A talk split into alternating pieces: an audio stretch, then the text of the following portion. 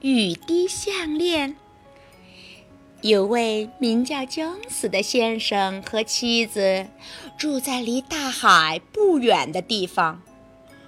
一个暴风雨的夜晚，姜斯先生在他家花园里看到大门旁的冬青树突然摇晃起来，一个声音叫着。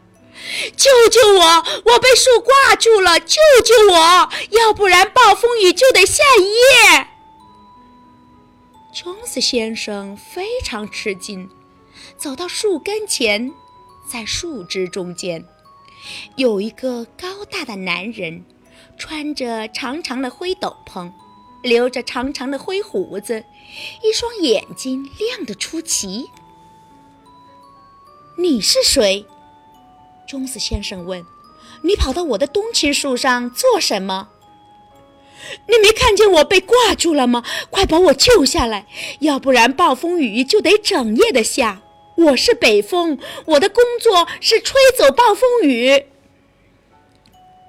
钟子先生把北风从冬青树上救了下来。北风的双手冷得像块冰。谢谢你了。北风说：“我的斗篷被刮破了，不过不要紧，你帮助了我，所以我也要为你做点什么。”我什么也不需要，钟子先生说：“我妻子和我有个刚生下的小婴孩，我俩是这世界上最幸福的夫妇之一了。”要是这样的话，北风说。我来做这个小婴孩的教父吧。这串雨滴项链是我送给他的生日礼物。北风从灰斗篷底下掏出一条细细的银项链，链子上挂着三颗明光闪闪的雨滴。你把项链戴在女孩脖子上，他说：“这雨滴不会把它弄湿，也不会落下来。”每年他过生日的时候，我都会给他带一颗雨滴来。当他有了四颗雨滴的时候，再大的雨也不会把他淋湿。等他有了五颗雨滴，什么样的雷电也伤害不了他。等他有了六颗雨滴，最强的风也吹不走他。等他有了七颗雨滴，他就能在最深的河里游泳。等他有了八颗雨滴，他就能游过最宽阔的海洋；等他有了九颗雨滴，一拍手就能把雨停住；等他有了十颗雨滴，用鼻子一喷气，天上就能下雨。别说了，别说了！钟斯先生叫道：“一个小女孩会这么多已经够了。”好吧，不说就不说吧。北风说。记住，绝对不能让他把项链摘掉，不然会给他带来灾难的。现在我得走了，得去吹走暴风雨了。明年他过生日的时候，我会带着第四颗雨滴回来。说完，他飞上天空，推开乌云，让月亮和星星再放光芒。姜子先生回到屋里。把有三颗雨滴的项链戴在女儿脖子上，女孩的名字叫劳拉。一年很快就过去了。当北风又回到海边这所小房子的时候，劳拉已经能爬了，能玩她的三颗闪闪发光的雨滴了。可她从没有把项链摘下来过。北风给劳拉第四颗雨滴，即使是下最大的雨，也不会把它淋湿。他妈妈可以让他躺在婴儿车里，放在花园里。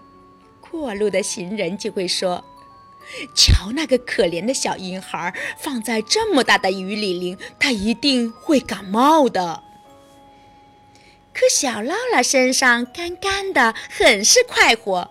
一边向正在飞走的北风教父挥手告别。第二年，北风给他带来了第五颗雨滴。又过了一年，带来了第六颗，再过一年带来第七颗。现在最凶猛的风暴也不能伤害劳拉了。而且，假如它掉进池塘或大河里，它也会像一片羽毛似的在水上漂浮。当它有了第八颗雨滴，就能够游过最宽阔的海洋。可是，它快乐地住在家里，从来没去试过。得到第九颗雨滴的时候，劳拉发现，他一拍手就能把雨停住，所以海边的天气往往是晴朗的。但是在下雨天，劳拉也并不是总拍手，因为她特别爱看银色的雨滴从天上往下落。劳拉该上学了，你可以想象孩子们是多么喜欢她。他们喊着：“劳拉，劳拉，请把雨停住吧！雨停住了，我们就能到外面去玩了。”劳拉总是满足他们的要求，把雨停住。可是有个名叫麦格的小姑娘心里说：“这不公平！为什么劳拉就该有那可爱的项链，还能把雨停住？为什么我就不该有？”于是麦格跑到老师那儿去，说：“劳拉戴着一条项链。”后来老师就对劳拉说：“上学的时候必须把项链摘掉，亲爱的，这是学校的纪律。可是摘掉项链会给我带来灾难的呀。”劳拉说。不会的，我替你把项链放在一个盒子里，妥善的保管起来，放学以后再给你。老师把项链放在一个盒子里，可是老师放盒子的地方被麦格看见了。等到孩子们都出去玩了，老师也去吃晚饭了，麦格赶快跑去把项链放在自己衣袋里。老师发现项链不见了，又生气又难过。谁拿了劳拉的项链？他问。但没有人回答。麦格的手插在衣袋里，紧紧地握住那条项链。可怜的劳拉一路哭着回家去了。她顺着海边走，泪珠像雨滴一样流过面颊。哎呀！要是我对教父说他送我的礼物丢了，他会怎样呢？他哭着说。一条鱼把头伸出海面说：“好啦啦，不要哭。当海浪把我冲上沙滩的时候，你曾把我放回海里，我会去帮你找项链的。”一只鸟儿落下来叫道。好啦啦，不要哭。当风暴把我吹到你家屋顶上，摔断了翅膀的时候，你救了我的命。我会帮你去找项链的。一只老鼠把头探出洞来说：“好啦啦，不要哭。有一次我掉进河里，你把我救了上来，我会去帮你找项链的。”劳拉擦干了眼泪。问：“你们怎么帮我找呢？”鱼儿说：“我在海底找，还要请我的兄弟来帮忙。”鸟儿说：“我在天上飞，巡视田野、森林和道路，还要请我的兄弟们来帮忙。”老鼠说。我在房屋里找，还要请我的兄弟们一起来找遍全世界每一间房屋的每一个角落和壁橱。他们全分头去工作了。在劳拉同他的三个好朋友谈话的时候，麦格在做什么呢？他带着项链在雨里走，可是雨把他浇得像只落汤鸡。他拍拍手，想让雨停住，可是雨不但不理他，还比原来下的更大了。原来呀，这条项链只为它真正的主人服务。麦格很生气，可他依然戴着项链，结果被他爸爸看见了。你从哪弄来的项链？他问。我在路上捡的，麦格说。这是在撒谎。这项链太好了，小孩子不能戴。他爸爸说着，把项链拿走了。麦格和他爸爸并不知道，一只小老鼠在墙洞里看见了这一切。小老鼠跑去告诉他的朋友们，说项链在麦格家里。于是十只老鼠同他一起返回去拖项链。可等他们赶到麦格家，项链已经不见了。麦格的爸爸把项链卖给了一个银匠，卖了好大一笔钱。两天以后，一只小老鼠在银匠的铺子里看到了那项链，就跑去告诉他的朋友们。但他们还没来得及去脱，银匠又把项链卖给了一个商人。这商人是专为阿拉伯公主过生日采办珍贵礼品的。一只鸟儿看到了项链，飞去告诉劳拉：“项链在一艘船上，那艘船正在海上向阿拉伯半岛航行。咱们去跟着那艘船。”鱼儿说：“我们给你带路，你跟着我们游。”可是劳拉站在海边，停步不前。我没有戴项链，怎么可能游那么远呢？他叫道。一只海豚说：“我背着你游，在我饥饿的时候，你经常把好吃的东西扔给我。”海豚背着它，鱼儿在前边游，鸟儿在天上飞。经过好多好多天，他们终于来到了阿拉伯半岛。现在项链在什么地方？鱼儿问鸟儿。在阿拉伯半岛的国王那里。明天他就要把项链送给公主过生日了。明天也是我的生日，劳拉说。哎呀，我的教父要来给我第十颗雨滴，发现我脖子上没有项链的话，他会怎么说呢？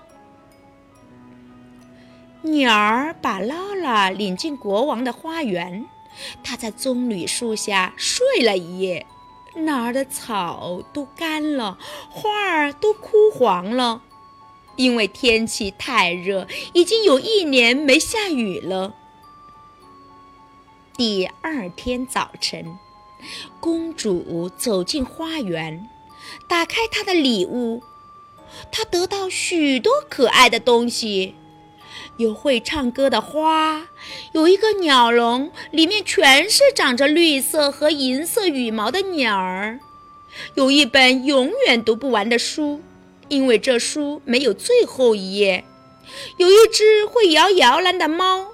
有一件像蛛网一样的银衣服和一件像鱼鳞一样的金衣服，有一座由真杜鹃报时的钟，还有一艘用特大的粉红贝壳制成的船。